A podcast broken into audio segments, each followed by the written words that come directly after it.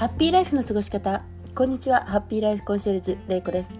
今日は気象病というものについてお話ししたいなと思います。えっと最近まあ寒い時期から暖かい時期になってなんとなく花粉もちょっと落ち着いてきたかなっていう感じであの春の感じこうワクワクしてらっしゃる方いらっしゃるとは思うんですけどそれと同じようにこうなんとなくどんよりした気分になるなっていう方いらっしゃいませんか？そうですね。もう外の明るさとは別になんかこう頭が痛いとかなんか気分が優れないとか。まあ、あのこれってもしかすると気象病かもしれないんですね。この気象病っていうのは、まあ、あの名前の通り気象にあのお天気ですねお天気に関わってくる病気なんですけれども、まあ、詳しいメカニズムっていうのははっきり分かっていないんですけれども急激な気象の変化が原因であるとされていて、まあ、特に気圧の変化が永久まあえっと、そのそうですねお天気の中の、まあ、気圧というものに影響しているのではないかと言われています。でこの気圧っていうのはあの飛行機に乗った時に耳がキーンってあのこう詰まったようになる時があると思うんですけどそのあのような同じような形で耳の奥の内耳と言われるところに、まあ、気象の変化をあの感じるセンサーっていうものはあるんですね。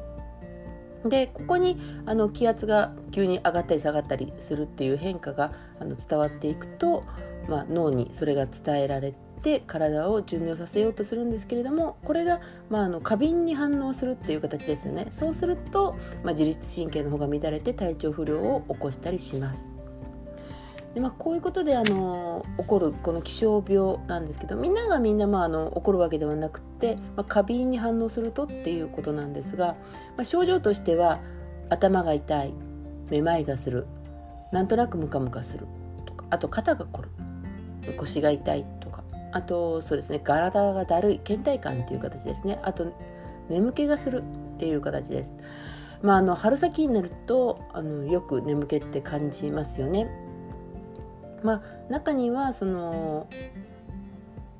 なんて言うんでしょうそのなんてこのあったかい感じでなんかほんわほんわか眠たいなっていう感じだったらいいんですけど、まあ、あの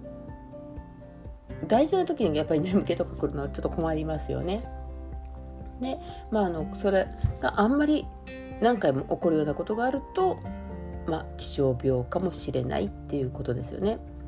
で先ほどもお伝えしたみたいにこの気象病みんながみんな起こるわけではありません。あのやはり過敏あのその内耳の反応が過敏に起こる人に起こしやすいっていうことなんですけどこれ、あのー、どんな人が起こしやすいかっていうとやはりその過敏に反応するっていうことで乗り物酔いしやすい方だとか、まあ、先ほど言ったように飛行機に乗ると耳が痛くなるっていう方あと耳鳴りとかを感じやすいっていうこととあとそうですねストレスを感じやすい方なども、あのー、気象病を起こしやすいって言われています。まあなんかよくあのこの、まあ、起こしやすい人っていうのを考えてみるとよくよく、まあ、過敏と言いながらなんかこうみんなに怒っているような感じしますよね。なので、まああの自分の中ではそれが単純に、まあ、この季節の常識みたいな形になってるかもしれないんですけれどもそれがあの実は他の人にはない症状で自分だけが感じているっていうことあるかもしれないんですね。まあ、こういうことってあんまり人に相談しないですもんね軽い感じだと。ただまあそれがあのひどくなっていくと、まあ、自律神経の乱れっていうものが、まあ、常時起こるっていうことにもつながりにやすくなるのであのちょっと意識してほしいかなって思います。で、あ、のこれ気象病じゃな内耳の方のへあの敏感な反応ということで、まあ、予防する方法はないのかっていうことなんですけれども、まあ、あの血流を良くするっていうことがやはりあの大事になってくるので、耳をこうマッサージして耳の中の血の流れ血流をですねよくするっていうことだったり、まあ、自律神経を安定させるっていうことで緩めのぬるめのお湯ですね。ここにあのゆっくり浸かるっていうこともあの効果があると言われています。で、まあそういうあのまあ、このぬるめのお湯に入るっていうことの他にも、まあ、自律神経を整えるゆっくり休む休息をとるとかですね、まあ、睡眠ですね。睡眠もしっかりとる。とかあとその昼と夜のオンとオフですよね、あのこういうのもきっちり習慣にすると自律神経あの体内時計が整っていくので自律神経整えます。であと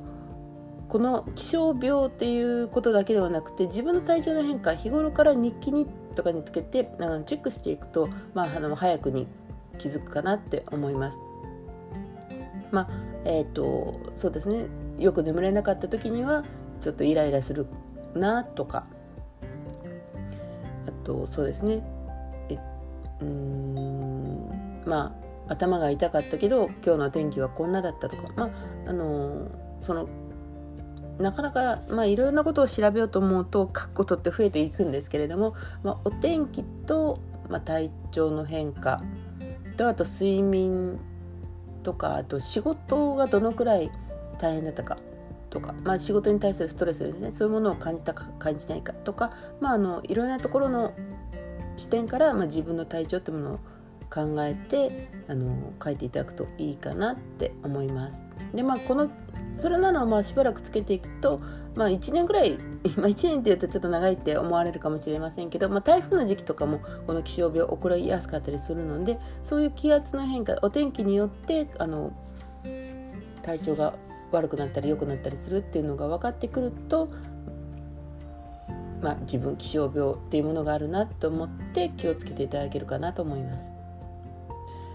まあ、こういうあのちょっとした体の変化放っておくとやはりあのだんだんストレスになっていく、まあ、それに慣れて慣れるっていうことで反対にストレスに感じないっていうこともある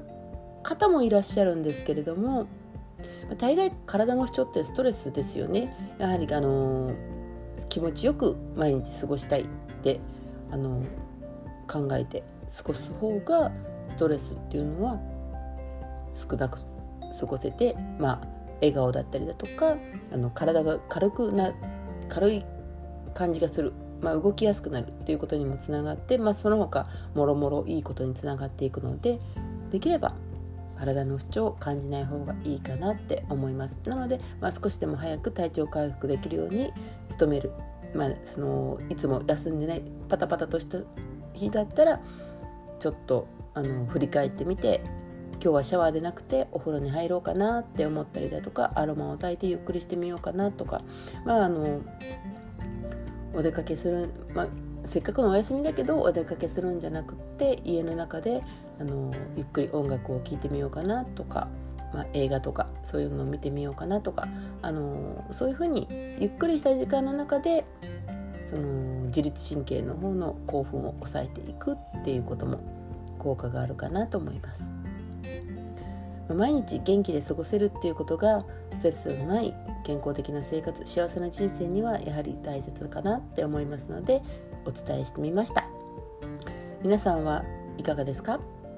今日も元気でしょうか？今日もあなたの笑顔が続きますように。ハッピーライフコンシェルジュ玲子でした。ではまた。